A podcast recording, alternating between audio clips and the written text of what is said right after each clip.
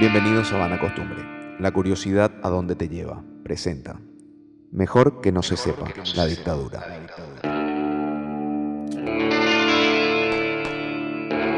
Episodio 5. Rogelio Goiburu.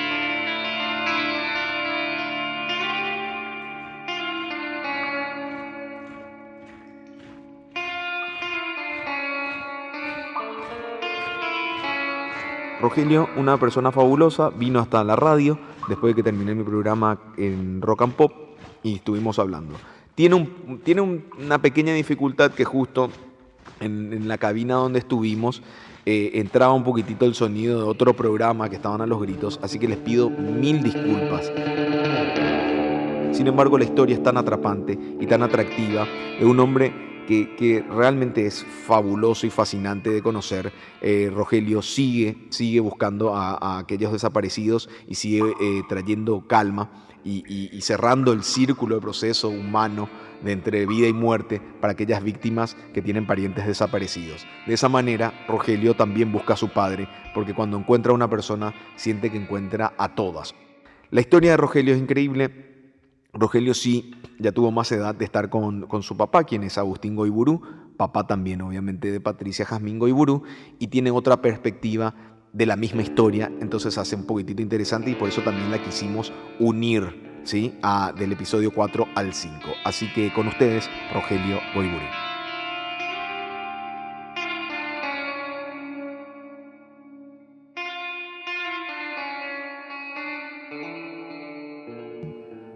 Personas a quien entrevisté, ¿te acordás ese primer momento en que dijiste, che, esto, estamos viviendo en una dictadura, estamos viviendo en una cosa que no, no es natural al hombre? ¿Qué edad tenías? Realmente nosotros cuando fuimos al exilio con mi familia, yo era muy chiquitito. Papá se había ido primero en agosto del, del, del 59 y al año siguiente con mi hermano, mamá, nosotros nos fuimos y bueno, este, yo no entendía por qué, por supuesto, a esa edad yo tenía cuatro años. Claro, me imagino eso, o sea, ustedes se mudaron de país de un día para otro y, y, que nos, vamos, nos mudamos de país, o sea, no había mucha explicación o algo que te recuerdes. No, no había explicación, pero sí veníamos de, de situaciones de terror en nuestra casa porque eh, tengo, tengo recuerdos de, cuando tenía esa edad, de gente que entraba a nuestra casa este, en forma violenta, salvaje, y rompiendo todo, buscándole por lo visto que a papá, yo no sabía qué es lo que buscaban. A papá no lo veíamos porque había sido que estaba viviendo en la clandestinidad llevando eso. Venían, rompían, tiraban todos los muebles y... ¿Y, qué te pasaba como niño en ese momento? Y estaba con un estado de terror una situación así que no entendía lo que pasaba, mi hermano llorando. Encima era de, noche, de madrugada. Claro, en el peor momento. Sí. Y, mamá también a los gritos. Eh, y bueno, eso es lo que recuerdo de, esos años. Por supuesto que no me planteaba qué es lo que, que, que, lo que está pasando. ¿no? Y después, sí, el año que, siguió, en el año 60, nos fuimos a, a la Argentina de ese viaje me acuerdo que como una película así, con esos colores medio oxidados, te voy a decir, de esos colores medio amarillentos, oscuros, así, de ese tren, porque viajamos en tren. Nos subimos a ese tren en la Plaza Uruguaya y hasta viajamos hasta Encarnación y de ahí cruzamos el río en, una balsa. ¿Vos, en un ferry. Eh, tu hermano y Yo, mamá? sí que nos llevó a los dos. Me acuerdo. ¿Hubo una eh, despedida o tuvieron que salir así? No, yo, yo, no me acuerdo de la despedida. Me acuerdo de ese viaje terrible, porque era un ah, viaje con mucho calor, eh, con mucha angustia. Me acuerdo de la transpiración en mi cuerpo, que es todo pegajoso. Me acuerdo de los insectos que había. El tren además iba re despacito. Claro. Y, y, recuerdo una valija que iba ahí arriba y que se le cayó por la cabeza a mi hermano y mamá agarró esa valija y tiró por la ventana porque hacía unos instantes le había avisado a uno de los pasajeros que iba que esa valija estaba a punto de caerse y no le dio bolilla. Le dijo, seguramente que le habrá dicho, no, no pasa nada, deje, no, se va a caer.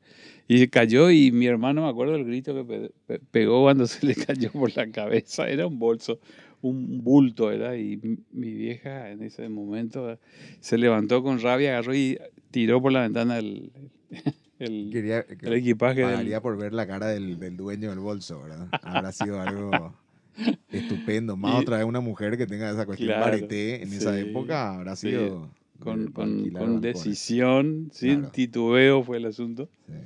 Y después llegamos a... Porque es lo que todo el mundo pensaría que haría, pero al final es bola, ¿verdad? Pero cuando ves que hacen, decís, no, está espectacular. Bien decidida. Sí. Una mujer realmente muy fuerte, mi vieja. Se bancó todo. Eh, toda una historia de, de, persecución y de lucha y de acompañamiento a mi viejo. Sí. Lastimosamente ella hoy ya este, está en otro estado de conciencia porque está con la arteriosclerosis muy avanzada, aunque vive todavía. De salud está bien, por suerte, pero por supuesto que ya no podemos tener una conversación así, hilar una conversación con ella. Claro. Claro. Bueno, y pasó eso, llegamos, me acuerdo del río que parecía un... Hoy pensando en eso, me acuerdo que era de color oscuro, parecía que estábamos navegando sobre el petróleo más o menos. Claro. Y de esas luces muy, muy tenues, así, del, por lo visto que era del de, de toda la eh, de los vagones del tren y de la de esa de esa de ese medio de transporte que servía ahí que era un, una lancha enorme donde se subía el tren verdad un ferry. Y después llegamos a Posada y nos estaba esperando un auto negro como esa en esas películas de que uno ve de la época de la ley seca en los Estados Unidos. Exacto. un auto parecía un cascarudo negro. Nos estaba esperando. Había sido que ese ese auto, el propietario de ese auto era el, el, marido de mi tía, de una tía mía que era la hermana de mi abuela, de, por parte de papá. Y nos, nos, alzó en ese auto y nos llevó a una casa en Posadas. Pasamos la noche ahí y al día siguiente nos tomamos un colectivito eh, chiquitito, de esos que había antes también en Paraguay, tipo el halconcito. Eso seguramente ya no habrás conocido. yo, yo, apenas me acuerdo del, del, ¿cómo se llama? No es el tranvía, el, el, los que estaban sobre la calle. Eh, ¿Que uno, uno colectivo? ¿sí? No, no, no, eran tipo, pero tipo trenes, no, el que tenía el, ¿cómo se llama? ¿Tranvía? El tranvía era el tren, pero que andaba por el asfalto. Ese, ah. el del tranvía sí me acuerdo. Eh. Tengo así unas flashes. Sí. Pero este colectivito no. Bueno, entonces con ese colectivito nos subimos posada en la terminal, por lo visto en aquella época. este, creo saber dónde quedaba. Y después nos bajamos a la tardecita en un pueblito perdido en el medio de la selva misionera. Como tiene eso. Como en esas películas. Y papá nos estaba esperando ahí. Papá, nos bajamos de ese colectivo después. Ese viaje para mí fue un viaje, no sé, a través del tiempo y alrededor del mundo. Nos bajamos y papá nos estaba esperando con su guardapolvo blanco de médico. Y bueno, fue un encuentro, te imaginas, muy emotivo después de tantos meses. Porque papá se había ido en los primeros días de septiembre, del 59, septiembre, octubre, noviembre, diciembre, enero, febrero, marzo. Seis meses estuvimos sin vernos. No, muchísimo. Ah, y para esa edad, te imaginas, es toda una vida. Y entonces la alegría fue tan grande y papá nos estaba esperando ahí y este, fuimos a, un, a, una casa en una esquina que daba. Subimos unas escaleras de, que no tenía curvas ni nada, una escalera bien recta hasta el primer piso y ahí papá había alquilado un, un departamento que tenía además ahí un consultorio y demás. Entonces llegamos y me acuerdo de una heladera de esas antiguas eh, abrió la puerta de la heladera y ahí adentro había unas gaseosas de, de naranja que habrían sido Crush en aquella época, no ah, Fanta, pero claro, claro. unos tipos naranjines de acá de Paraguay. Sí, sí, y frías, y, pero riquísimas. Me acuerdo de todo eso con detalle. Obvio. Sí. Es que, es que me, me, comunicas y veo. Mientras me estás comunicando estoy viendo Increíble fue, increíble. Qué lindo. Y bueno, ahí nos quedamos a vivir en, esa, en ese pueblo tres, tres años. Y en ese pueblo inicié además el colegio primario en ese, en ese lugar, en, esa, en Santa Ana. Es más, estaba hace un rato mirando mi teléfono y vi que tengo una foto de ahí. De esa época. sí. Eh, y, empezaste tu vida ya. más o menos qué edad tenías, que cinco, seis años. Cinco años ya cumplí. Ya cumplí cinco años. Y empecé mi vida ya con, la, con mi familia. Ok. Y este, em, entonces, acá es como que se da una cierta estabilidad Sí. entre ustedes, eh, familiarmente, Allá, allá, claro. en estos años que vino? Y sí, por fin estábamos reunidos, papá trabajando en su profesión, nosotros este, éramos no, insoportables con mi hermano, niños. muy, muy traviesos, muy ¿Cuántos años era que te llevabas con...? Dos años, un año y diez meses. Ah, Mm. no, no, entonces así como mi hija sos Eh, en este momento. O sea, claro. Un año y diez meses y éramos terribles. Mamá no, no, no aguantaba, nosotros hacíamos un desastre todos los días. Corríamos, rompíamos, nos peleábamos, nos gritábamos todo el tiempo, éramos insoportables realmente. Obvio. Entonces, la solución fue llevarnos y inscribirnos en el colegio. Yo tenía cinco años cuando ya hice primer grado. Ah, no. Empecé muy pronto. Allá Claro. no había, por supuesto, prejardín, jardín, preescolar, Claro, nada de eso. Claro, claro. Directamente primer grado. Y ahí empezamos porque, te imaginas, Santana era un pueblo chiquito, tenía 2.000 habitantes. Ujú. Y las personas ahí más este, reconocidas en un pueblo de ese tamaño siempre es el médico, el comisario, el Exacto. cura. Claro. Eh, había una prefectura de la, de la Fuerza este, de Seguridad de la Argentina que se llama subprefectura y que acá en Paraguay no hay. Acá está la Marina, pero allá además de la Marina está la prefectura. Claro. Entonces el prefecto de ahí también pronto se hizo amigo de papá. El comisario, apellido Rodríguez, el, pre- el prefecto era apellido Gauna. El director de la escuela era Galantini, me acuerdo. Ah, no se conocían todos. No, no conocíamos todo. Claro. Y como yo tenía apenas cinco años y los chicos empezaban a los seis años el colegio, por ser el hijo del doctor Goiburú, este, aceptaron inscribirme a los cinco años. Entonces yo era el más chico de todos mis compañeros. Sí. Pero este, me banqué ahí y, y hice el primer grado y también, por supuesto, el colegio era eh, toda una, una aventura. Fue ese primer año porque yo era el único paraguayo. El único paraguayo. el más único chico, o paraguayo, el sea, más chico. Jodido. Y siempre, tipo, ahora los chicos dicen bullying, ¿verdad? A ese, a ese trato discriminativo. Sí. Y medio que al principio eran, me discriminaban y qué sé yo, por, por ser el más chico y por ser el paraguayo. Y yo era también, no me quedaba atrás y era re- regresar a mi casa con mi ropa toda teñida de rojo, de, de revol- de revolcarme con mis compañeros a las trompadas porque me decían paraguayo, de tal cosa y qué sé yo. Claro. Y, bueno, y así.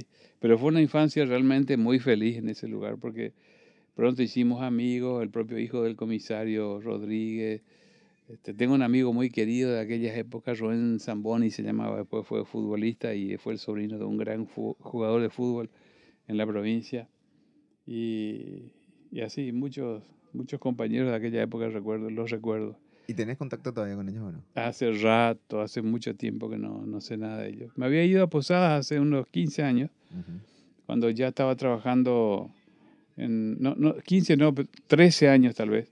Estaba trabajando en la Comisión de Verdad y Justicia y me fui a Santa Ana justamente y pregunté por ellos y, y sé que estaban bien en esa época. Ah, ok. ok. Estaban 15 años todos, habían estudiado todos, estaban recibidos, tenían cada uno su profesión, Ujú. Y, pero no estaban en ese momento en Santa Ana porque si no seguro que los hubiera visto. Pero qué increíble porque en el, en, como- o sea, uno habla de un pueblo chico, Ujú. pero con e- ese pueblo chico también dio eh, el inmenso cariño que le tenían a tu papá. Sí, por supuesto. Este, sobre todo para expresar en aquel momento que era muy complicado expresar injusticias, fueron los primeros en Sí. mandar cartas, inclusive Sí. hasta intentar llegar a Stroessner, ¿verdad? Sí, Para pedir por tu, sí. por tu viejo. Y ahora que vos me preguntás, estoy recordando que ahí seguramente que yo ahí este, empecé a pensar de lo que significaba la dictadura. Porque tendría yo 6, 7 años cuando a mi viejo venía el prefecto Gauna y le, y le llevaba a papá y yo me iba con él a recoger esos cuerpos que flot- venían flotando por el río y esos cuerpos eran depositados por las corrientes de agua en los remansos ahí del- de la zona del puerto en, en Santa Ana, que era la zona donde estaba la prefectura. O sea, no, espera. Vos de chico veías cuerpos flotando en el río. Claro, por supuesto. ¿Y qué pero, pero es una Y- imagen. Y papá, yo no le preguntaba a papá por qué, ni, pero yo escuchaba la conversación de los Claro, mayores. con- de niño absorbe mucho la energía Claro. o la- el tono, voy a decir Sí. bien, de lo que está sucediendo. Y que Sí. no era algo natural, no era que se ahogaron Claro, yo en ese momento no me, no me planteaba, no me preguntaba cosas, pero escuchaba lo que decían. Y le llamaban a papá, y ahora entiendo, después de muchos años, de que el prefecto consideraba desde luego que eran paraguayos los que estaban viniendo, porque se escuchaba ya por la radio y seguramente que este, la comunicación entre los que estaban exiliados y los que estaban acá adentro ya era más, eh, eh, si bien no, no, había teléfonos celulares en aquella época, probablemente se escribían cartas y demás, y se sabía de que durante el, la represión del movimiento 14 de mayo en los años 59 y 60, una de las prácticas era arrojar a los, los cuerpos desde los aviones, tanto en el río como en la cordillera del Ubituruzú. Eso, eso además este, lo investigamos y lo descubrimos no hace mucho tiempo. Durante la Comisión de Verdad y Justicia pudimos corroborar y tomar testimonio de personas que habían visto eso. Además, a diferencia de los vuelos de, visto los cuerpos caer. Porque a diferencia de los... ¿Por qué Esa, esa, práctica de dónde? ¿Por qué no entiendo? Esa práctica realmente no fue inventada por los militares argentinos de los vuelos de la muerte. Había sido que acá en Paraguay ya se hacían en el 59 y 60. Es decir, el general Patricio Conmal Martínez y los demás militares, por lo visto que ya lo empezaron a implementar. ¿De dónde sacaron?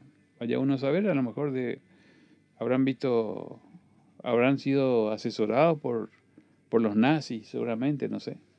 La verdad es una pregunta esa que ahora, como me está diciendo, ¿de dónde habrán aprendido a hacer eso? Lo único que sé es que los vuelos de la muerte en la Argentina no fueron los primeros, fueron acá justamente durante la dictadura de Stroessner. Y este, eh, ok, y ustedes, a, ustedes te tocaban así recoger los cuerpos que estaban arrojados en el... En el, en el agua. Claro, que, que, quedaban en el remanso. En esa zona del río había un remanso. Es decir, había una... La costa del río hacía, este, eh, hacía, tenía una forma determinada que hacía que la corriente del agua no los llevara directamente, sino que los depositara en esa costa. Sí. Eh, no solamente el cuerpo de personas, sino que ahí se depositaban toda la la basura que por ahí venía por el río, en aquella época madera, qué sé yo, restos de plástico, cosas venía y se depositaban en ese, en ese lugar. Un remanso bastante grande era. Y ahí, ahí vos empezabas, que le preguntabas a tu papá o no, vos ya vivías eso y ya en algún momento se te incorporó de que se estaba viviendo un infierno en eh, de, de, lado, de este lado. Claro, ahí yo, ahí como quien dice, se me cae la ficha de que el Paraguay estaba en una situación muy especial, que no, no, no, no era normal lo que estaba pasando acá. Nosotros estábamos de aquel lado viviendo con total libertad, con tranquilidad, qué sé yo, llevábamos una vida normal y, entendíamos, ahí yo empecé a percibir, ahora que vos me decís, eh, de que de este lado había algo anormal, no, que no, no, no, que había algo que estaba sufriendo este pueblo, que había algo que, que no funcionaba como debiera de haber sido, ¿no? Entonces, este, digamos que ahí empecé a tomar conciencia de, lo peligroso que era vivir en este país, en aquellas épocas. Claro, claro, y que estamos hablando de nada de 6, 7, 8 años. Claro, yo tenía 6 años cuando eso, era en el año 60 cuando eso. Para, para ser preciso, habrá sido allá por junio, julio, agosto, septiembre del año 60. ¿Y esta, esta normalidad se mantuvo hasta, hasta cuándo? Esta eh, normalidad de estar tranquilos en casa, tu papá trabajando todos los y, digamos, una vida así familiar, de sentarnos todos los días a comer en la mesa, eso es normal. Sin vivir con un arma, digo, porque... Ah, no, viviendo con un arma toda la vida, eso no, no, siempre. Papá siempre anduvo cuidándose, los amigos de papá también. Eh, las mismas autoridades argentinas le cuidaban a papá, no, no es que nosotros, nosotros sabíamos que había un peligro latente. Okay. Nosotros sabíamos que había un peligro latente. En mi casa venían compañeros del Mopoco, del Movimiento Popular Colorado en el exilio. Les recuerdo, por ejemplo, que venía tío Rudy Saneman, el esposo de la tía Gladys Mellinger. Venía Aníbal Florentín, venía este, uno de los, de los, que está desaparecido ahora, Rodolfo este, Ramírez Villalba. Venía Federico Santo, que falleció lamentablemente eran todos militantes jóvenes de la Juventud Mopoco, eran todos jóvenes de entre 30 y 40 años. Y ahí se reunían para... Y se reunían en casa para hablar de la dictadura, para hacer comentarios de qué hacer, etc. Y recuerdo también como anécdota unos globos que inflaban y que sabes dónde lo vi. Los vi en Brasil, en una costa una vez, en una de las playas, no me acuerdo, creo que en Florianópolis, fue que un montón de gente se reunió en la playa empezó a inflar globos Ah, de eso- papel eso y, para que y se iban así por arriba. ¿Y eso hacían por qué? Eso hacían así, lo llenaban de panfletos, adentro ponían una Ah, vela y claro, una espiral, esto es claro. para los mosquitos, que Sí, veo sí, que hay sí. mosquitos acá. No, no, ok, sí. Y hacían eso volar, calculaban el tiempo que se quemaba cierta, Exacto. cierta porción de esa, de esa espiral y, y calculaban la dirección del viento. Nosotros estábamos en Santa Ana, que queda, digamos, al sureste de Encarnación. Entonces seguramente iban hacia una, Ah, así como, así Claro. como acá está Itapu Punta, Sí. hacia un lugar así, iban en la costa del río en Santa Ana y seguramente calculaban, porque iban y venían todo el tiempo. ¿no? Ah, Por lo visto que muchas veces se iban y veían que no había suficiente este, viento. bien. Entonces regresaban y, y así. Entonces era como una, como una misión que estaban cumpliendo y estaban este, esperando viento favorable. Entonces cuando subía el, cuando venía el viento favorable, tendría que haber sido un viento del sureste para que se vaya ese globo volando hacia el noroeste. Qué- no, qué. Entonces, cuando calculando el tiempo en cuánto se demoraba, según la, la corriente del viento, de llegar a Encarnación, y lo lograron, porque después recibimos noticias de que unos globos en Encarnación se habían destruido, abierto, venían unas luces y caían panfletos allá arriba, así unos panfletos chiquitos que tenían el tamaño de lo que hoy sería una, Un flyer. una, un flyer, una foto así de 10 por Claro. ve- 20. Y ahí eran escritos. Y ahí eran escritos consignas contra la dictadura. Así me acuerdo de unos tocos así. Jugadísimo, Sí, jugadísimo, bastante maoísta también esto. seguramente. No, era verdad, eh, eh, desaparecer pero tirar los panfletos y después Ajá. volver, ¿verdad? Sí. Cada tanto como para mostrar que, que estaban ahí, que Ujú. bueno, que era un, una- también en, creo que en la película Dunkerque muestra que los nazis hacían eso, ¿verdad? Que iban tirando los panfletos como para generar miedo, pero en este caso era como para despertar, ¿verdad? Claro. Qué locura. Así que recuerdo eso y después, hablando de vida normal, recuerdo que papá de repente desaparecía, por un tiempo después volvía a aparecer. Y fui, cuando eso yo no pedía explicaciones ni nada, pero después fui entendiendo lo que, que había pasado. Por ejemplo, en el año 63, Ajá. estábamos todavía en Santa Ana y había sido que, además de estos globos, ellos estaban planificando desviar un avión de TAM. Cuando eso TAM no era el TAM Mercosur de hoy, era, significaba transporte aéreo militar y hacía los vuelos de acá internos en Paraguay. sí. Y había un avión que se iba de Encarnación a Asunción, no sé con qué regularidad, pero ellos iban a desviar, desviar ese avión y lo iban a llevar a Montevideo, donde había una asamblea de la OEA en aquel entonces, en el año 63. Y, y- y querían hacer este, ese, ese golpe, por decir entre comillas, porque querían llamar la atención de la prensa mundial para denunciar la naturaleza de la dictadura en esos años. Estamos hablando, estamos hablando del año 63, pues cuando entonces ya había cesado la represión contra el movimiento 14 de mayo que había sido aniquilado entre los años 59 y 60. Y durante esos años de la represión a ese movimiento en la que desaparecieron alrededor de 300 personas o más todavía, y eso también siempre me preguntan cuántos desaparecidos, nunca vamos a saber con exactitud. Pero tenés más o menos entre un número Y número, no más o menos uno puede, uno puede decir, bueno, los datos reales que hoy tenemos, lo que uno se imagina que podría ser, Ujú. y después si quiere hablamos de eso, pero Ok. eh, de la represión del al movimiento 14 de mayo del- y de lo salvaje que fueron los militares para con los prisioneros, de eso te puedo hablar hoy, te puedo contar las fotos que vi y te puedo contar los, los lugares donde fui a excavar y donde encontré ya restos óseos de esos compatriotas y extranjeros también que están en, en- en- en guardados para con la ilusión de, y la esperanza de poder este, identificarlos. Entonces papá recibía todas esas noticias. Esas fotos ya se habían publicado en aquellas épocas. ¿Y que se habían publi- publicado como trofeo de guerra? O... Sí, como trofeo de guerra y esos cadáveres que papá había juntado del río, Sí. cómo venían, venían Sí. sin orejas, venían con agujeros en el pecho, se los había arrancado el corazón, venían cuerpos castrados, varones sin los testículos, mutilados.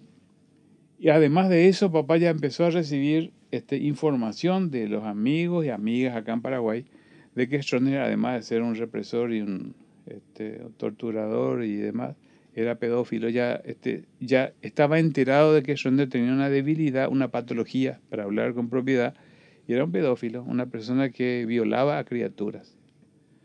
Entonces todo eso este, hizo de que, supongo, que eso fue sumando y hizo que ellos tomaran la decisión de secuestrar un avión eh, y desviarlo a Montevideo, Uruguay, y denunciar ante la opinión pública internacional y todos lo que, los delegados que estaban ahí de América Latina la naturaleza del régimen esronista de aquella época. Y que además, desde luego, era un gobierno apoyado por el gobierno de los Estados Unidos. ¿verdad? Claro. Porque Paraguay durante esos 35 años de dictadura, hay que decirlo, fue y recibió el apoyo de los Estados Unidos de Norteamérica.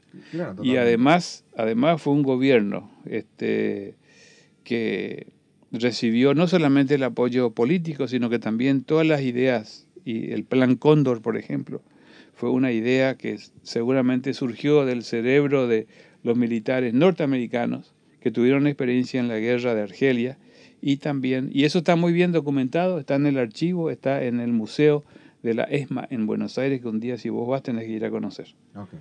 Eh, está relatado así, este, paso a paso, cómo los militares latinoamericanos este, reprodujeron toda esa metodología represiva bajo la enseñanza de la CIA en los Estados Unidos. Entonces, eso también hay que decir, no nos tenemos que olvidar de eso. No nos tenemos que olvidar, tenemos que saber que eso fue así.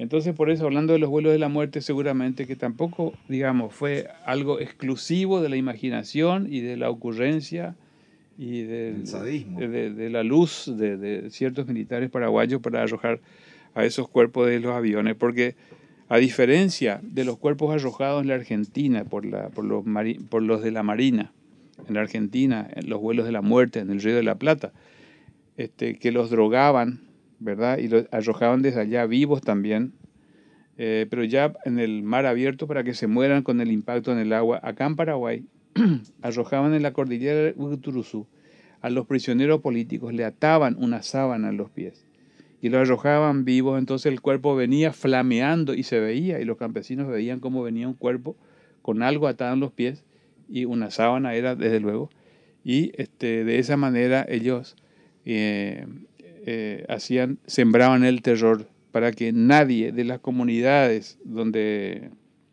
estaban pasando esas columnas de la guerrilla del 14 de mayo recibiesen o recibieran eh, algún tipo de, suministro, de atención, de cobijo de los, campesinos de la zona. Para que nadie les ayudara nada, para que nadie les dé de comer, para que nadie les dé este, un plato de comida o una frazada para que no tengan frío. ¿Verdad? Para sembrar el terror. Para eso hacían. Que no, no te puedo creer. No te puedo creer. ¿A dónde llega la crueldad este, humana por excusa de una guerra, verdad? Sí. Este, y ¿Cuándo, ¿Cuándo, empieza a cambiar tu vida? En, bueno, ¿qué pasó con el avión? Al final no se secuestró el avión. Bueno, ¿qué pasó? Uno de los compañeros, esa es una característica muy notable y triste en nuestro país, que hubo muchísimos, em, muchísimos intentos. en contra del régimen de todo tipo, pero siempre fracasaron porque hubo siempre que, que, que tuvo miedo, delató, o que directamente traicionó o que estuvo infiltrado una organización y, contó y se frustró.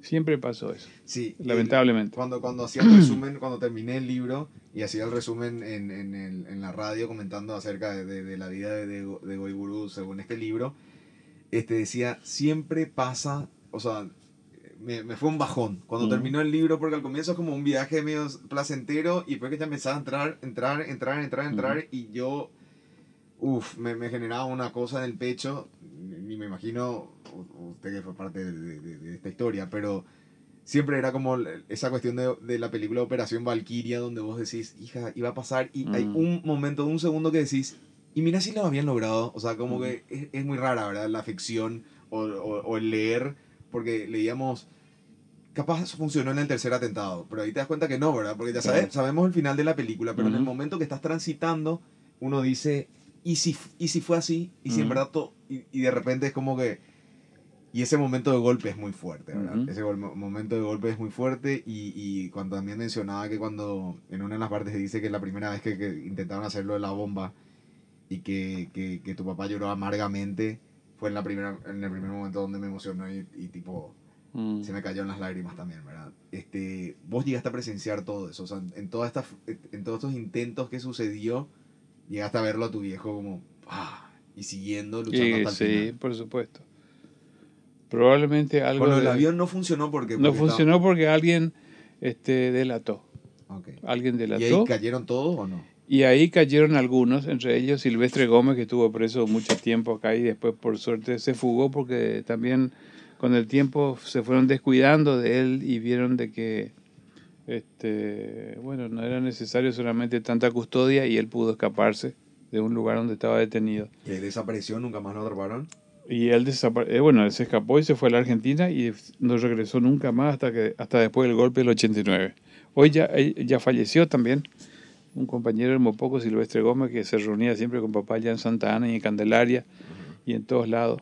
Eh, Una historia también con cada uno de estos compañeros y personajes. Una película aparte. ¿verdad? Una película aparte con todos y cada uno de ellos increíble.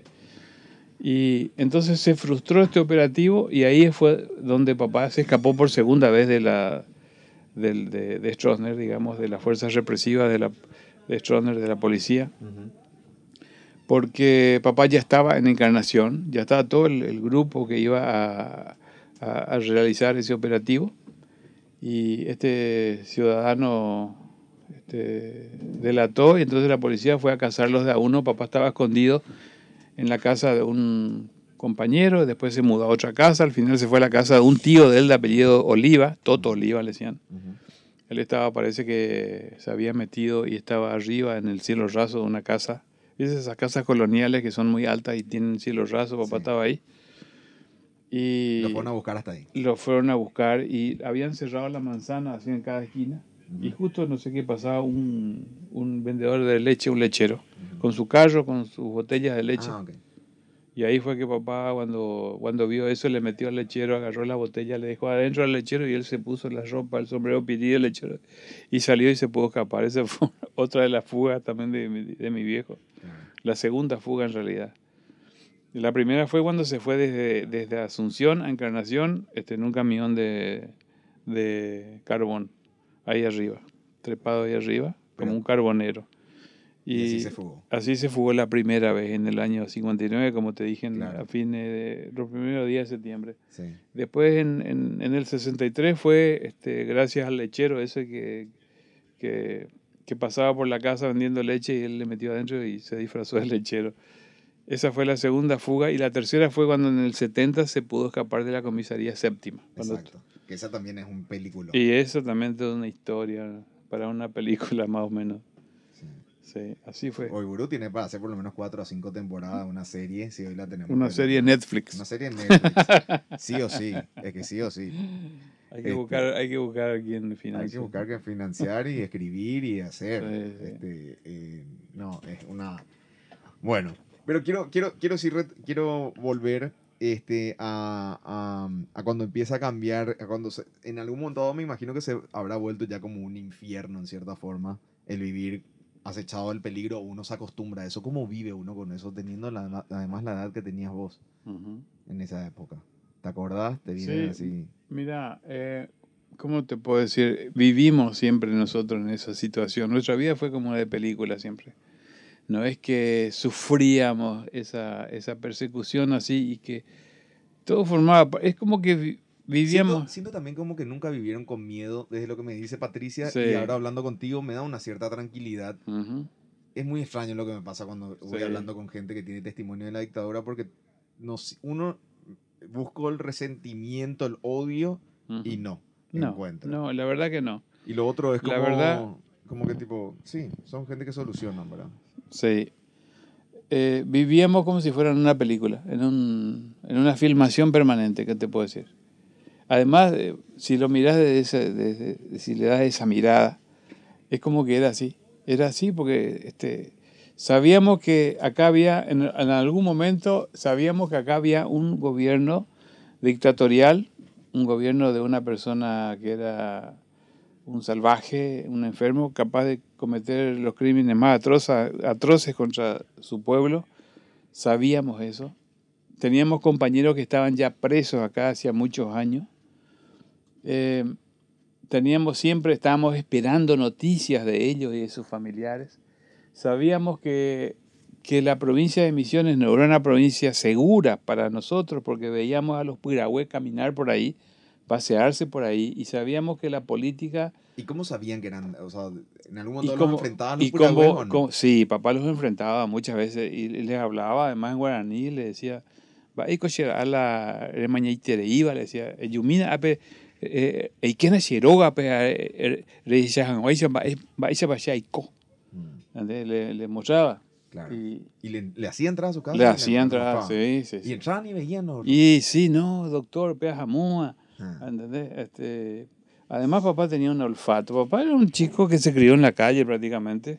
Sí, su papá, eh, qué sé yo, siempre relacionado con gente muy humilde. Papá desde muy joven fue un laborante en la calle. Seguramente hoy hubiera sido un limpiador de vidrios si hubiera tenido 6, 7 años acá. Y, con muchos sacrificios salió adelante. Y con ayuda de, después de sus familiares, de tíos, primos y demás. Pero papá tenía una sensibilidad muy especial y además, aunque, aunque te parezca increíble, los paraguayos tenemos una forma de ser muy diferente a los demás ciudadanos del mundo, sobre todo en aquella época.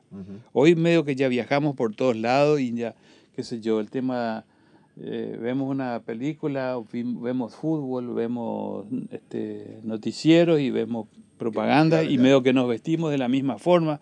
Las marcas están ya en todo el mundo. Entonces nos ponemos la misma ropa casi todo el mundo. En esa época no.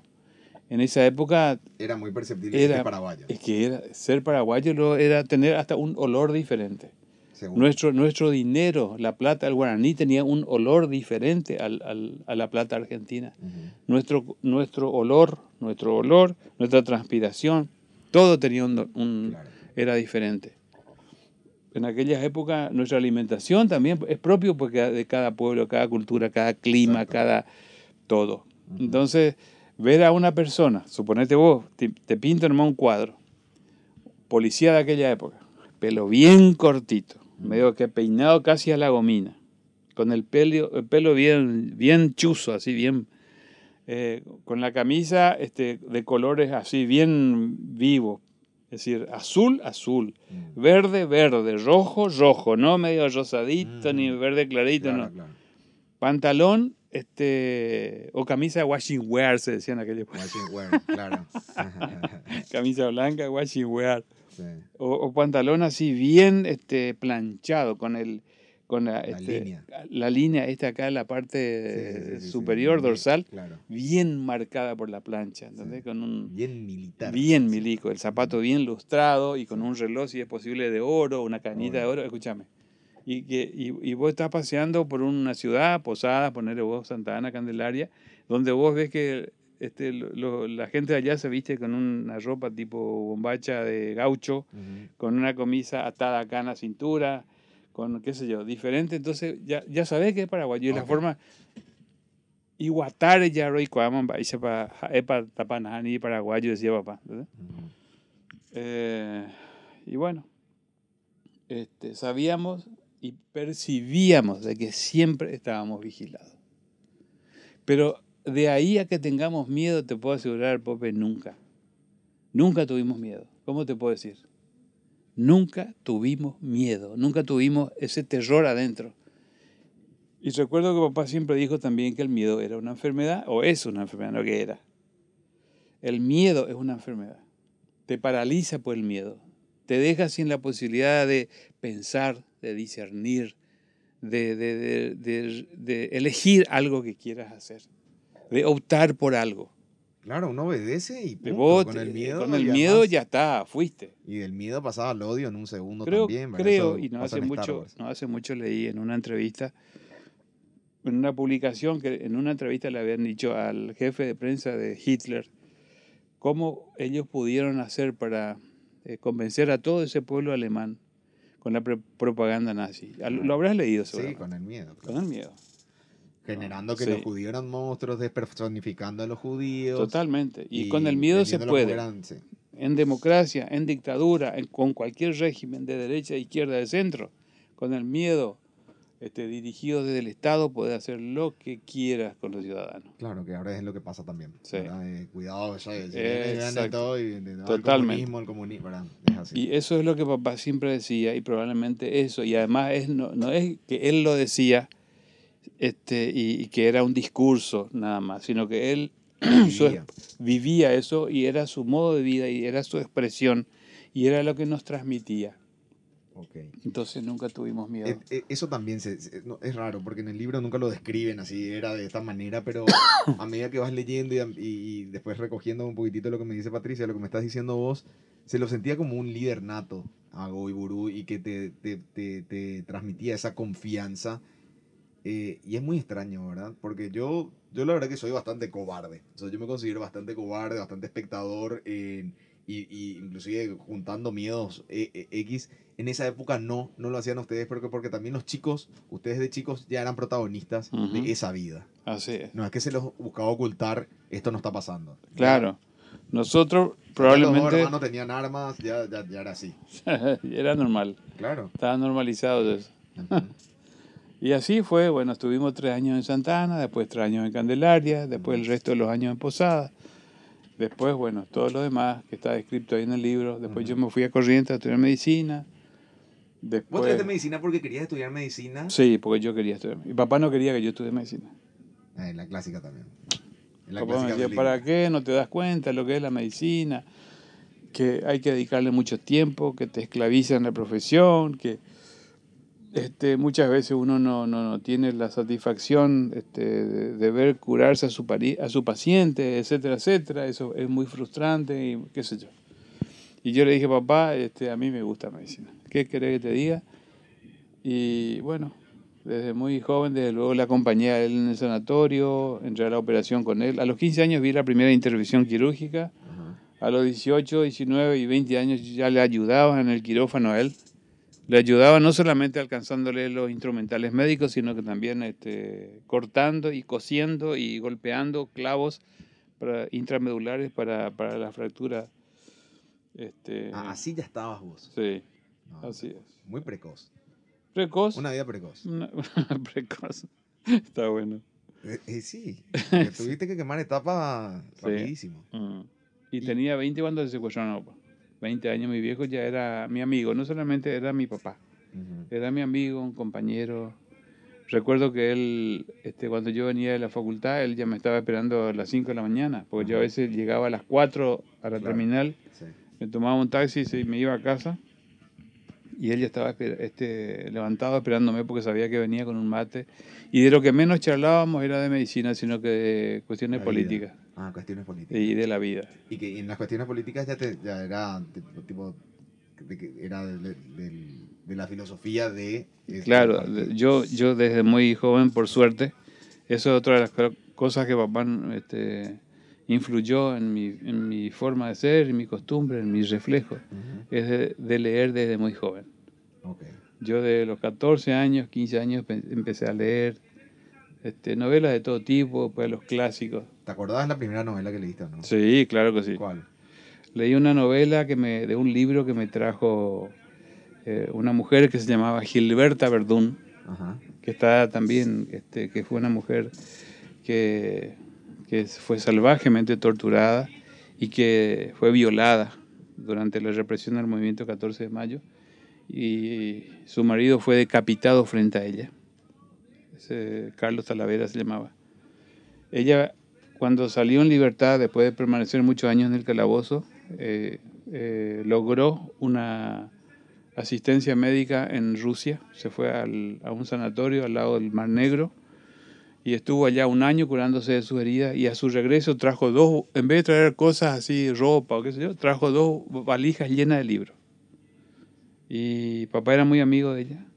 Ella vivía en, en Posadas, en un barrio periférico cerca de un arroyo que se llamaba Saimán. Y recuerdo que un día vino a casa con un montón de libros y me, lo- me los regaló todos a mí. Eh, y eran, eran libros de ciencia ficción. Y esos fueron los primeros libros que yo leí. Un libro de Rusia, de ciencia ficción, escrita por autores este, soviéticos en aquella época. Qué. Sí. Bueno, O sea, y eso era como tener dinamita en esa. El momento del secuestro de tu papá, ¿cómo fue? ¿Dónde estabas? eh, O sea, yo- no cómo fue el secuestro, sino que está, qué te estaba Yo- pasando a vos en ese momento. Yo estaba en Corrientes. Había pasado que el año anterior, en el año 1976, el 24 de marzo del 76, se produce el golpe de Estado en Argentina. Asume esa nefasta dictadura con tres militares, los tres, este, Jorge Rafael Videla, Macera y Agosti, jefe de la Marina y de la Fuerza Aérea. Y a partir de ahí se desarrolla una represión terrible contra, contra todos en la Argentina, contra todos los movimientos. ¿Te, de- te tocó ver eso o no? Estuve preso, estuve 15 días desaparecido. Vos estuviste 15 días desaparecido. Sí, y papá me salvó. ¿Cómo fue eso? Y Nos vamos a ir a esa película entonces. No, este... ¿Cuántos años tenía cuando fuiste? 20 años. A los 20 años está preso, así, Sí, yo estaba estudiando medicina en Corrientes claro. y hacía algún... Hacía un par de años, estaba en tercer año de medicina ya. Yo estu- empecé medicina a los 16 años. Había- No, pero viste, súper precoz. O sea, Sí, a los todo. años del colegio. A los 16. 5 años la- el primer grado terminé la secundaria, a los 16 ahí mismo ya empecé medicina. Ah. Ni, ni quiero saber qué hice yo a los 16 años porque no, no, no.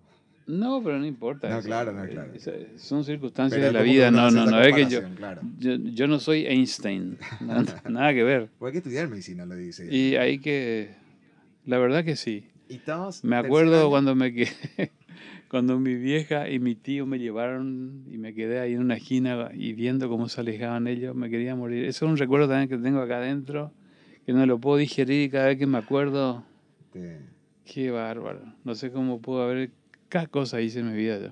Bueno, había estado preso porque se produce el golpe el 24 de marzo. Nosotros teníamos un grupo de estudio entre los compañeros, además de estudiar medicina. Este, eh, yo tenía un- un- una vida universitaria, por un lado, y estudiaba medicina con, con compañeros y compañeras, pero también nos reuníamos a leer este, libros de, de historia paraguaya, libros de política, de filosofía.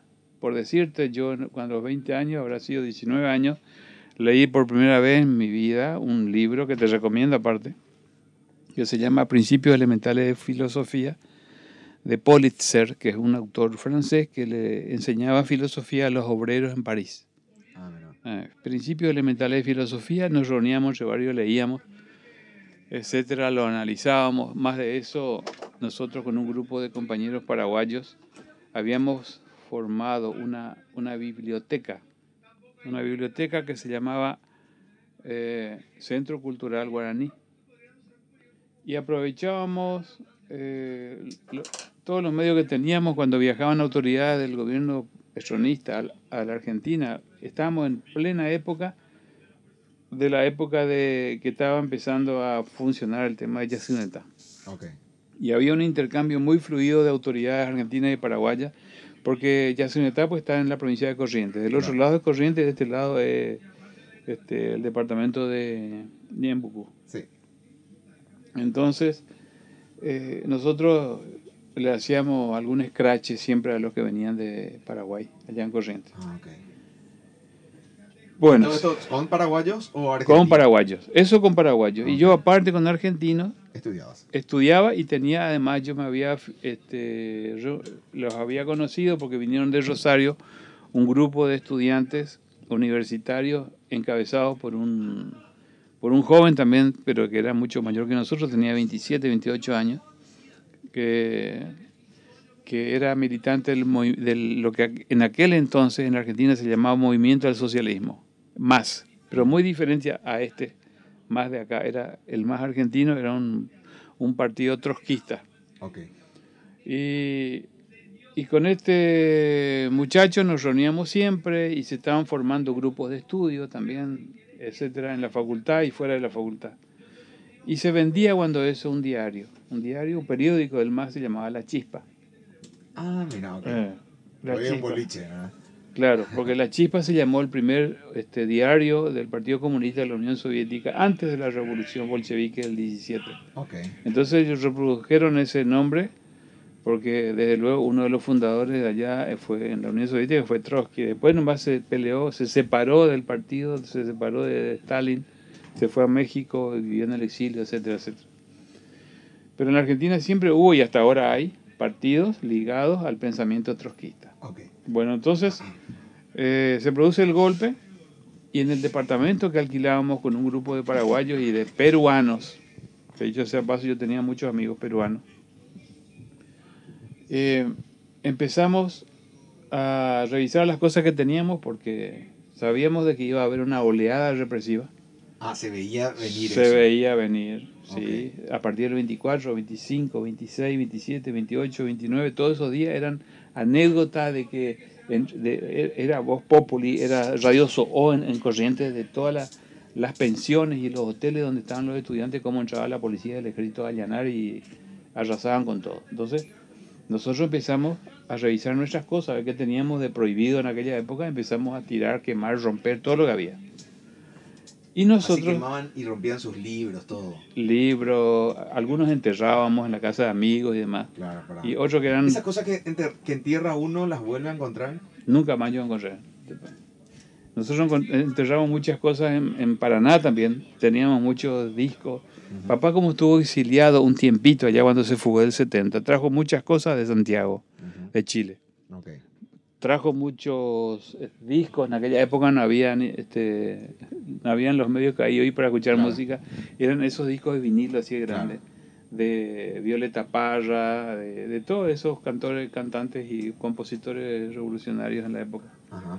Eh, y entonces enterramos todo, eso en Paraná. Pero bueno, en Corriente cuando eso, eh, enterramos muchas cosas en la casa de compañeros que tenían casa, porque nosotros alquilamos un departamento. Y no podíamos enterrar en el departamento, desde luego, no había tierra. Y eh, diarios, folletos y qué sé yo, panfletos y todas esas cosas, los rompíamos, quemábamos y tirábamos en el inodoro. Y apretábamos el botón, medio que se tapaba todo, y después con mucho esfuerzo hacíamos correr. Bueno, la cuestión es que llegan los primeros días de abril. Los primeros días de abril. Y en nuestro departamento se escucha un estruendo en la puerta, casi tumban abajo la puerta. Policía, eh, Gendarmería Nacional, abran la puerta. Eh, abrimos, nosotros estábamos durmiendo, éramos dos, cuatro, cinco los que alquilamos un departamento. Estábamos todos en calzoncillo, vienen y nos ponen a todos contra la pared así este, mirando la pared con las piernas abiertas, nos revisan y después entran en nuestras piezas, revisan todo. Y por esas casualidades de la vida encuentran un diario de la chispa, que yo me olvidé por lo visto, estaba más metido debajo de todos mis libros, qué sé yo, me olvidé. Me dice, ¿y esto? Me preguntan. ¿Y esto? Nada, le digo, yo no sé qué será, me dieron en la facultad, me enseñan en tal. Y agarraron y guardaron. Y este y yo había pintado una estrella negra en la pared así. Se me ocurrió nomás, no sé por qué. Flauta. Este, hasta ahora no me explico por qué habré pintado una estrella negra, encima negra.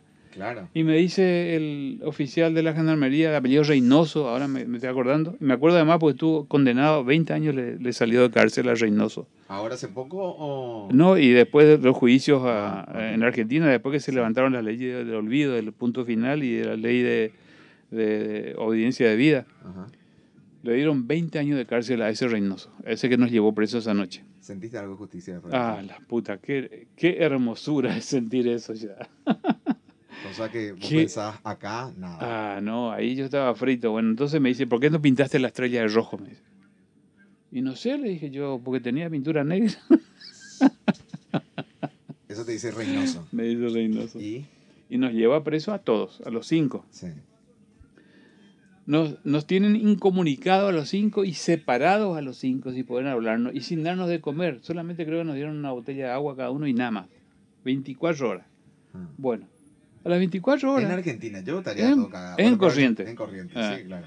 Nos sueltan a todos y nosotros felices la vida. Nos van soltando de a uno, ah. digamos, en un, después de un día de haber estado, porque no, nos allanan. ahí no hay nada tortura, nada, nada, nada, Ni maltrato, ni investigación, nada, nada, nada, O sea, te metieron en una pieza y punto. Nos metieron a cada uno en piezas diferentes y nos tuvieron ahí.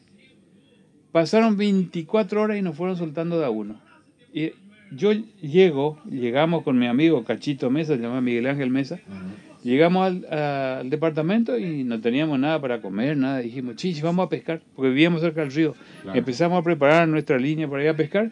Tum, tum, tum, tum, otra vez la puerta. La ¿Y ahora? Pero bien fuerte, se notaba que no era un compañero, una chica, qué sé yo, bien fuerte. Y era otro gendarme, de apellido Palma. Ok. Dice, ¿Goiburu? Sí. Este, el, el comandante quiere hablar con usted. Acompáñame, por favor.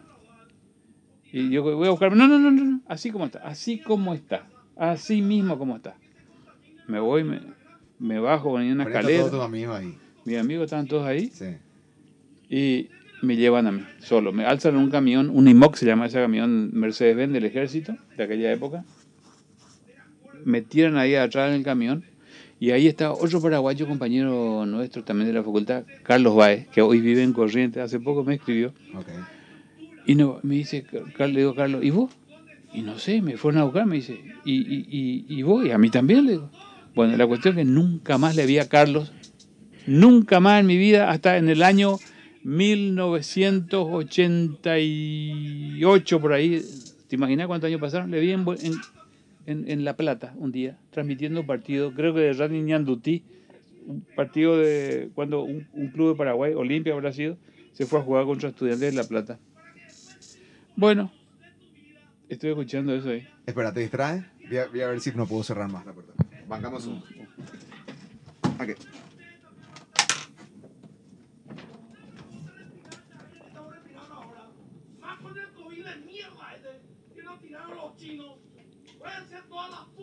A la...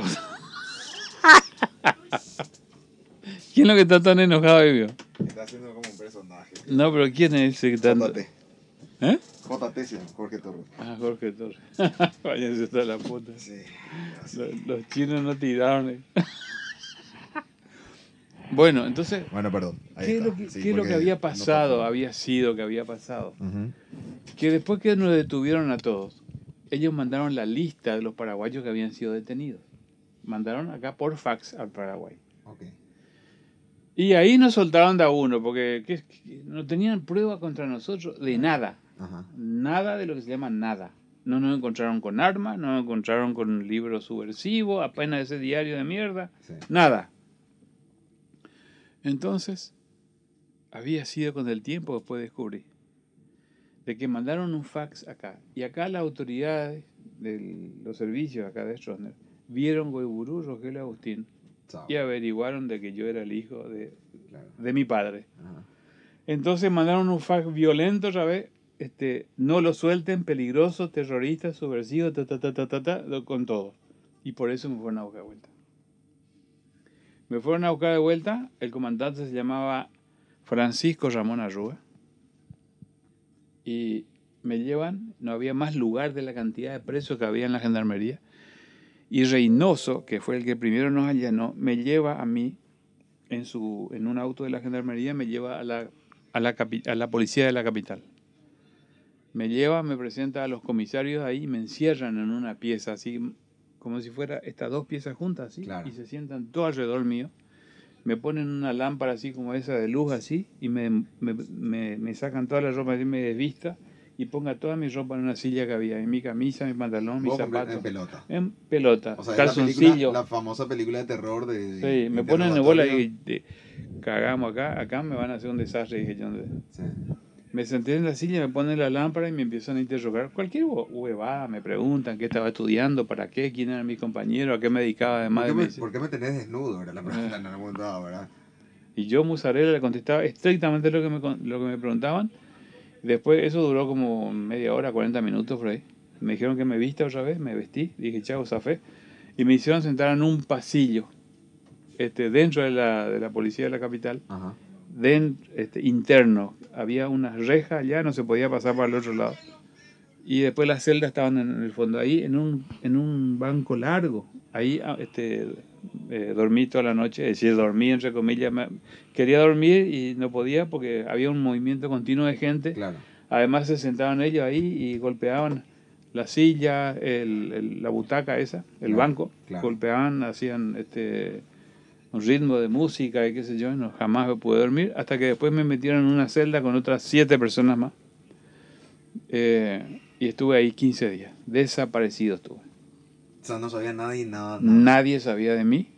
¿Y nada. Entonces mis compañeros... ¿Con quién estabas preso ahí? ¿Con otros estudiantes también? estudiantes y militantes políticos de partido de Argentina. No había ningún paraguayo, solo yo era el paraguayo.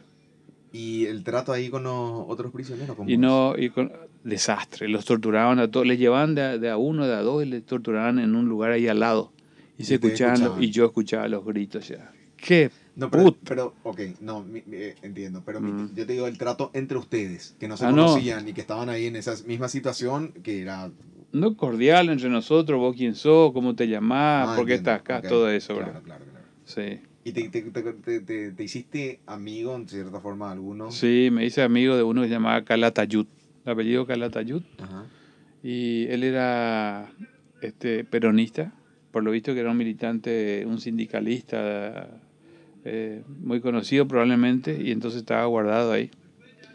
Y después lo encontré muchísimos años después, zafó ese tipo también, no lo mataron, lo encontré en el subte en Buenos Aires después muchos años. No te puedo creer, así de una en un millón. De una, sí. Y se vieron, eso habrá sido increíble. Sí, y a Juan José también le encontré, este muchacho que era trotskista, que vino de Rosario, el lo encontré en la boca del subte en, en, Buenos Aires, también en la boca del subte en la avenida, vos conocés Buenos Aires, ¿verdad? Sí, conozco. En la avenida Rivadavia, en, la, en Pasco, en la estación Pasco, que está cerca del, Congreso. Ahí le encontré a Juan José. Acá la Tayud la encontré en una línea, en la, en, la, en la, línea B, habrá sido esa que va de Chacarita hasta, hasta pasando Plaza eh, el Obelisco hacia... Pero cuando estas dos personas se encuentran eh, en, este, en, esta situación de mundo que se conocieron, eh, que se ponen a comer por, bueno, una, una papa frita, por una cerveza, o fue un abrazo, chao, chao, cada uno a su mundo, no, por favor, decime.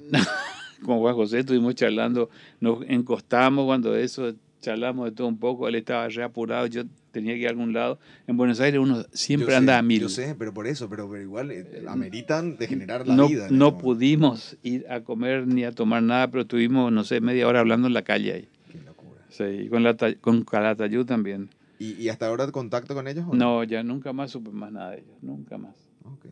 No, y en, bueno, en esos días que estuve... que me digas nunca más.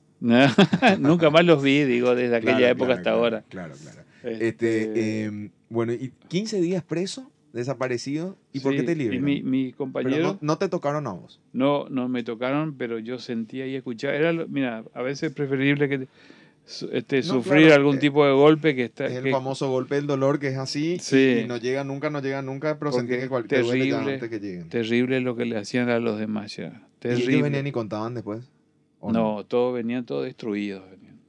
No, había un silencio entre todos así, un, un silencio ¿Y vos como médico ayudabas? No, yo no era médico todavía, tenía 20 claro, años. Claro, pero viste que acá popular vos estudias, eh, a ser médico y ya todo el mundo ya, no, sos médico. No, no, pero a esa edad no, a esa edad. Claro. No, eh, venían hechos piltrafas humanas, eran, no. Y, y, estábamos en condiciones más que precarias, te imaginas, no teníamos colchones, nada, dormíamos en el piso. Yo tenía un par de botas así, esa, ni siquiera esas botas, este, digamos, de buena marca, unas botas así de este, de, de, ese cuero que ni siquiera es un cuero que está bien, claro. Eh, no sé, de tercera calidad por ahí. Y eso usaba de almohada.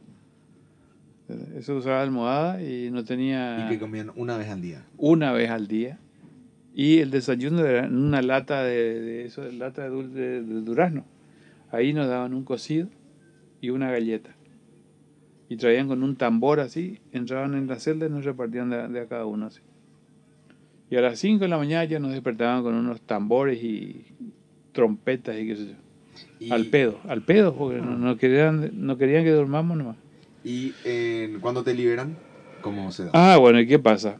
Un día viene otra vez Reynoso de vuelta eh, y me viene a buscar. Me viene a buscar, entonces le pregunto y me dice, tu papá está acá. Oh, fue un alivio, no te imaginas. Y entonces me llevan a la gendarmería de vuelta y me dicen, el comandante va a hablar con vos. Nunca hablé, habló conmigo. Y me dicen, bueno, te podés ir ya a tu casa y este el, mañana, no me acuerdo si me dijeron mañana o pasado, venir, el comandante te va a recibir.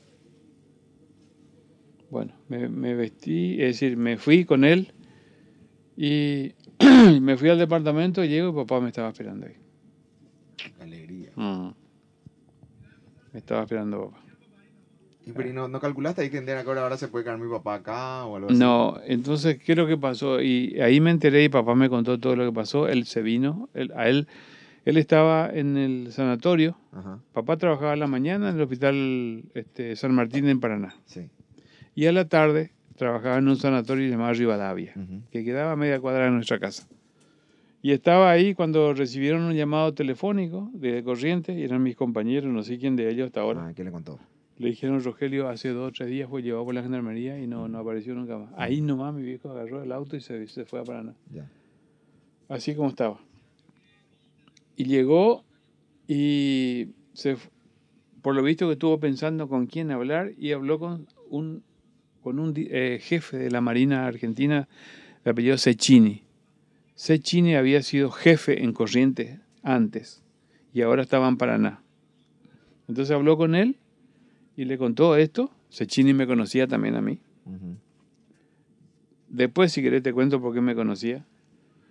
Y Pero ahí hay que otra película otra vez, por el tono que me decís. No, y porque nosotros cuando llegamos a Paraná, enseguida nos vinculamos con todos los paraguayos, Claro, claro, y los paraguayos a su vez había uno o dos de ellos que estaba casado con juezas de, Argent- de, de la provincia, y entramos en el jet set, digamos, de la, de, de- de- de la gente de Paraná, y entonces nos invitaban cada día viernes, tipo acá viernes a la noche, había una peña famosa, la Ah. peña de no sé qué era, Ajá. y ahí nos íbamos y ahí se reunían todos los, la- la- la- los jefes de Paraná Claro, claro. se reunía el jefe del ejército, el jefe de la marina, de la estaban gendarmería. todos. Estaban todos ahí, qué sé yo, confraternizando, cenando.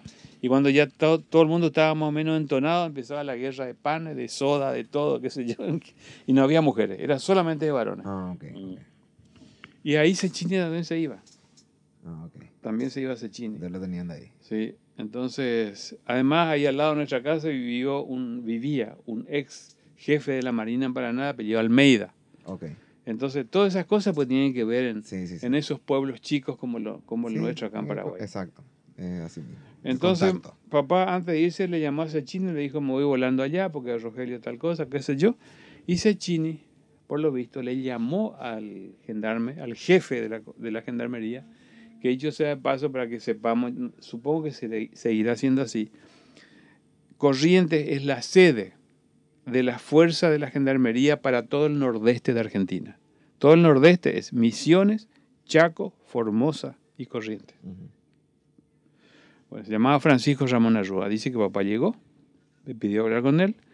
Ya él había recibido el llamado de Sechini, entonces le recibió a papá. Y papá estuvo cuatro horas hablando con él. Así como nosotros estamos hablando ahora para este programa. Claro, claro. Papá estuvo cuatro horas hablando con él. Y dice que él se, este, por lo visto, después te voy a contar, se impresionó mu- mu- mucho con papá porque papá además le dijo, suéltele a mi hijo y yo me quedo acá en lugar de él y haga conmigo lo que quiera. Mándeme a Paraguay, lléveme inmediatamente, atado, maniatado, drogado. Si quiere, este, hágame desaparecer acá, tortúreme, cuértenme en pedacitos, no sé, todo. Pero usted ahora le suelta a mi hijo. Eso le dijo a Francisco Ramón Arrua. ¿Y quién me contó eso? El propio Francisco Ramón Arrua. ¿Cuándo te contó eso? ¿Lo Después, después de que le secuestraron a papá, al año siguiente, a papá Sí. le secuestran el 9 de febrero. O sea, yo estuve Ah, preso al año siguiente de esto, De, ya le de que a mí me pasó eso, al año siguiente le secuestran a papá. Es Entonces- muy raro que no hayan tomado esa oferta entonces, porque a tu papá lo estaban buscando hace... Sí, y bueno, por lo visto que no le ordenaron todavía cuando eso, plan cóndor mediante. Ujú. Entonces, al año siguiente, el 9 de febrero, le secuestraron a papá. Yo estaba en Corrientes cuando le secuestran a papá. Sí. Vos me contaste eso, me preguntaste hace un rato. Sí. Recibo un telegrama de una amiga mía que se llamaba Carmen Silva. Hasta Sí. ahora ya está. Están, yo siempre la veo en las redes. Ella tenía 27 años, yo tenía 20. Ella me pone en un telegrama, lamento comunicarte, papá de Agustín desapareció. Ruego tranquilidad. Y yo dije, recibo ese telegrama y fue, no sé, un bombazo Obvio. en mi vida y no sabía que... ¿Esta era la Papá. primera vez que lo secuestraron a tu papá? Sí, obvio. Sí, de que se, le secuestraban así. Porque las últimas veces lo agarraron, pero sabían dónde estaban. Claro, eh, es decir, la otra vez le habían secuestrado del río con Rolando que estaba en la canoa. Claro. Pero esta vez fue así un operativo secuestro, Sí. eh, con, lo- con los grupos de tareas de secuestro de la Argentina, en la que estaban involucrados militares y policías, Claro. bajo, en el marco del Plan Cóndor. Sí. Entonces, este, recibo este telegrama, me quedé, me quedé medio groggy, me quedé. Lo único que quería era encontrar algún teléfono, cuando eso no teníamos celulares y tampoco teníamos teléfono en casa, entonces me acordaba del teléfono del- de la vecina, del vecino, de la vecina, Almeida que te dije, Claro. porque ten- eh, eh, Almeida tenía una hija llamada Nora Patricia Almeida, era media mi chica y qué sé yo, era mi novia, me parece que en aquella época. Entonces me acordaba de su número. Sí, claro, claro. Y entonces llamé por teléfono desde, desde Corrientes para hablar con mamá. Y la esposa de Almeida me confirma de que va a aparecer secuestrado. Sin antes ya hablar con mamá, porque recuerdo que no, no logré hablar con mamá. Claro. Porque mamá, no sé, estaría haciendo trámites en algún lado. Mi hermana creo que estaba acá en Paraguay. Mi hermano estaba en Buenos Aires con Aníbal Florentín, trabajando en, pintura. Y mamá estaba sola con papá hasta que le secuestran, ¿verdad? Entonces, este, la esposa de Almeida me dice, me confirma de que a papá le secuestraron.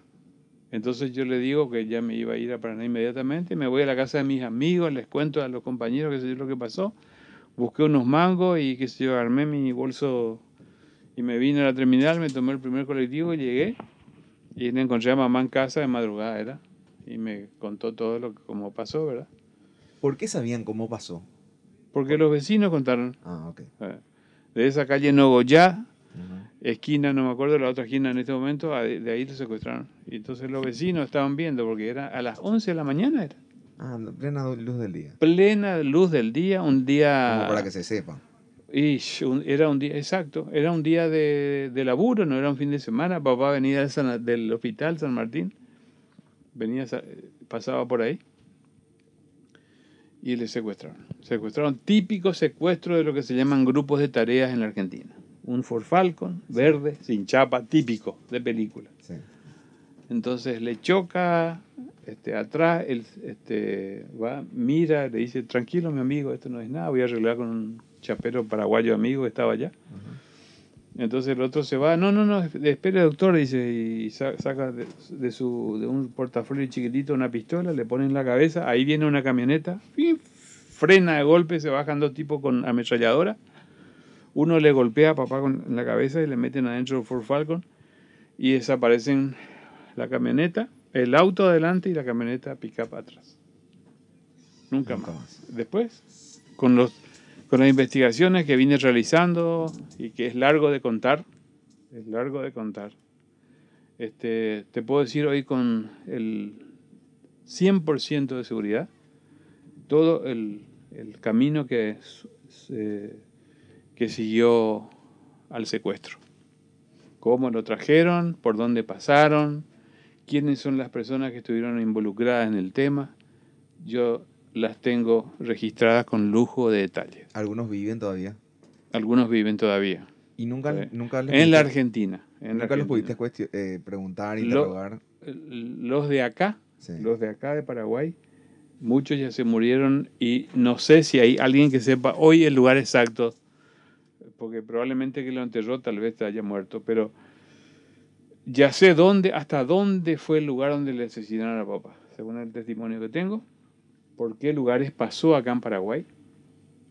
Lo único que hasta ahora me, me queda por saber es el lugar donde lo enterraron. Tengo varios sitios donde lo, podrían haberlo enterrado. Tengo varias pistas, varias hipótesis, este, y espero lograr ahora, en este año 2020, antes que finalice el año, realizar excavaciones en uno de esos sitios donde presumiblemente papá estaría enterrado. No tengo la certeza, no tengo el 100% de seguridad, pero es uno de los testimonios y es muy importante porque es de un comisario amigo el que me contó. O sea que en, en- bueno, ay, eh, como que entro medio en una especie de conflicto, pero bueno, así es el podcast, ¿verdad? Ujú. Este, em, digo, entro en conflicto porque si bien el- son testimonios de esa época, esta otra parte de tu vida también es otra, otra parte del testimonio que viene con respecto a eso. Eh, porque es a partir de ahora es como que vos encomendaste tu vida a encontrarla a tu papá. A mi viejo y a todos los compañeros, compatriotas y nacionales y extranjeros. Y aparte de seguir con tu vida. Y claro, y siempre digo además, Pope, y esto te lo digo de corazón y muy en serio, buscándole a mi viejo los busco a todos y buscándolo, buscándolos a todos los busco a mi viejo. No es que tengo por decirte, hoy a mi viejo nada más que lo busco. No, no, no es cierto. Yo tengo muchos lugares donde excavar y nunca he privilegiado el sitio donde creo que está papá. Por eso es que ya encontré 37 esqueletos, por eso es que ya identifiqué a cuatro, con la colaboración de muchísimos compañeros de Paraguay y de Argentina, compañeros que están en esta misma lucha y con estas mismas convicciones y en esta misma causa. Y, estoy muy orgulloso de ellos y de todos. Y entonces eh, no estoy solo en esta búsqueda en absoluto. Y hay personas muy valiosas en nuestro país, por suerte. Así que este, la, llama de la esperanza siempre está viva, no es que está, porque además es necesario que saber de que esta búsqueda de, de, un cuerpo para darle identidad y recuperar su historia tiene que ver con la recuperación de esa vida, pero también de nuestra, de nuestra memoria histórica, porque esas son historias que no se han escrito, porque hemos aprendido además de que la desaparición forzada de personas no, no fue una, una metodología represiva aislada, no fue un, claro, fue en toda Latinoamérica y fue una metodología que fue pensada, fue, fue reflexionada, fue pensada, fue copiada y fue planificada y fue financiada para producir el daño que produjo, que es lo que estábamos hablando hace un rato, para instalar en forma indefinida el miedo. El miedo. Por eso nuestro pueblo es un pueblo que tiene miedo. Y cuando hablamos de cuántos desaparecidos en nuestro país, también está el factor miedo, que hace que la gente no se acerque a contar hasta el día de hoy la desaparición de su ser querido. Desde luego que si nosotros nos ponemos a pensar de por qué eh, una persona podría tener confianza y podría tener el coraje. De luego que tienen razón en tener miedo porque este, hoy la justicia en nuestro país nos da satisfacciones. No ha hecho carne con este reclamo de justicia a nivel este, político, a nivel este, y eso de memoria. creo que fue el, de los pocos países en Latinoamérica que no, que no hizo justicia con su... Claro, acá no, hubo, acá no hubo leyes de punto final, no hubo leyes de obediencia de vida como sí hubo en la Argentina. Y sin embargo, acá es el país de la impunidad. En Argentina después revirtieron eso gracias a la, a la expropiación de bebés nacidos en cautiverio. Se desmantelaron esas leyes represivas y con este, con esas leyes este, de lesa humanidad como la expropiación de criaturas recién nacidas, pudieron revertir todo eso y continuar con las investigaciones y procesar a los perpetradores. Nosotros no tuvimos esas leyes, pero sin embargo hay una ley del olvido y una ley de la impunidad que no está escrita. Porque Federico Jorge, Jorge Tater cuando lo, hablaba me decía, eso creo que hace dos semanas, que iba a haber un juicio ahora porque se había encontrado a 20 guardiacárceles de un lugar donde habían desaparecido personas y que iban a ser juzgadas ahora a 25 años de cárcel, por más que tengan 70 años y que iban a cumplir esa prisión. O sea, eso, Argentina sigue peleando y sigue metiendo preso a la gente que tiene que ir presa. Y, y, bueno, eh, lastimosamente eso no, no, está sucediendo en Paraguay. Pero este punto que decís con respecto a los desaparecidos, eh, em, que, sigan desaparecidos solamente mantiene la llama del miedo pero una vez que ustedes lo van eh, encontrando a, cuerpos, es como que se, los va, se va haciendo el proceso debido como para poder seguir teniendo esperanza a generar un cierto cambio, me imagino. Claro, como te decía hoy también, eh, el buscar a, los desaparecidos. Eso te iba a consultar, sí. El, buscar a los desaparecidos para darle identidad y recuperar su historia no es solamente em, eh, trabajar para la justicia puntualmente sobre el tema, del derecho que tenemos todos los seres humanos de saber dónde está nuestro ser querido enterrado y poder llevarle una vez al año o diez veces al año o todas las veces que quiera una vela, sentarnos y llorar en ese lugar para este, realizar y completar el duelo que uno, que uno necesariamente hace cuando se muere un ser querido, ya sea pariente o no. Esto tiene que ver con el, con el nunca más. Primero, con el nunca más. Estas son, este, por eso son considerados delitos de lesa humanidad, porque son, son eh, hechos que lesionan la dignidad humana en cualquier parte del planeta Tierra.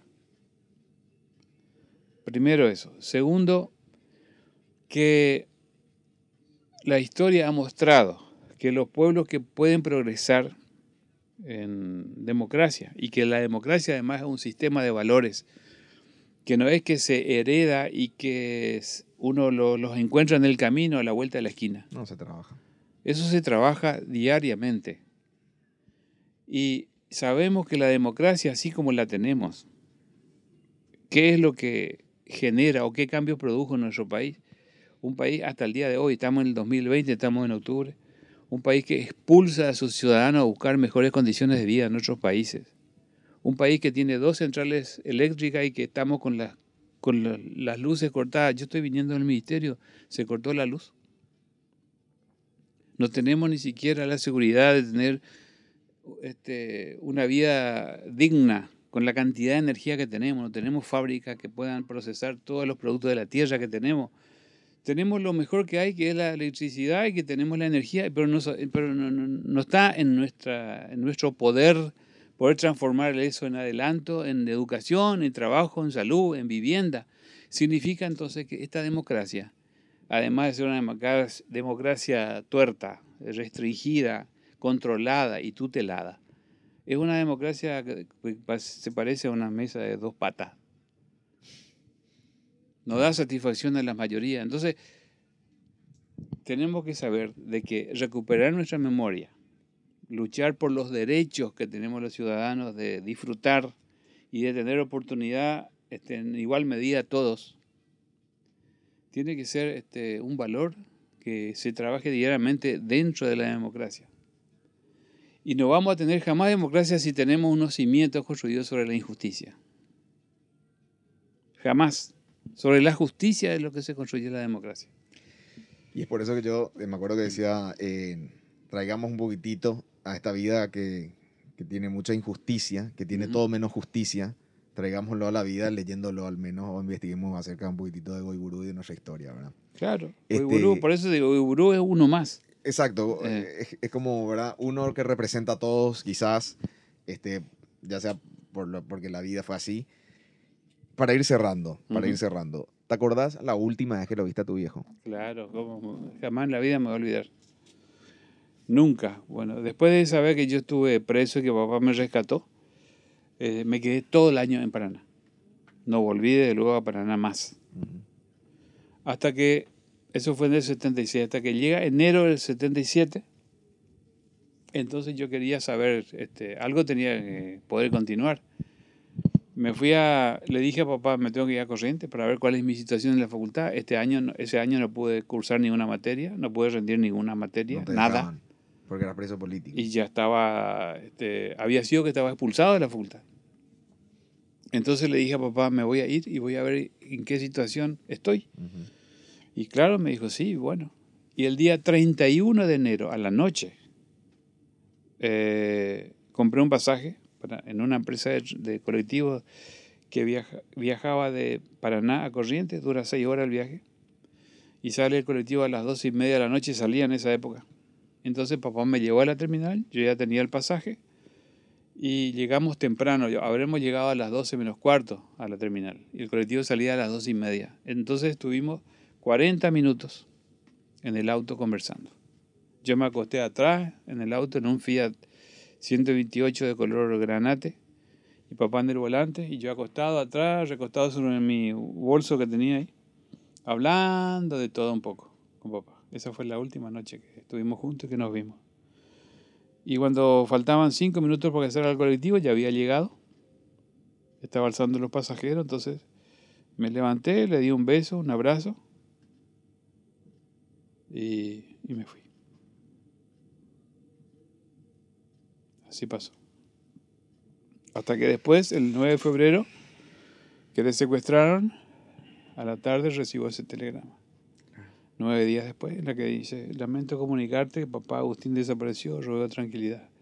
Firma Carmen Silva. Rogelio, necesito saber cómo una persona que lleva tan, tan vívido ese, ese sentimiento que hoy se te llenan los ojos de lágrimas al recordar, pero te veo tan sano. ¿Cuál es el secreto? O sea, no, puedo entender, te juro, es una de las cosas que me llama muchísimo la atención, como te decía con todas las personas a quienes entrevistaba. ¿Cómo puede ser?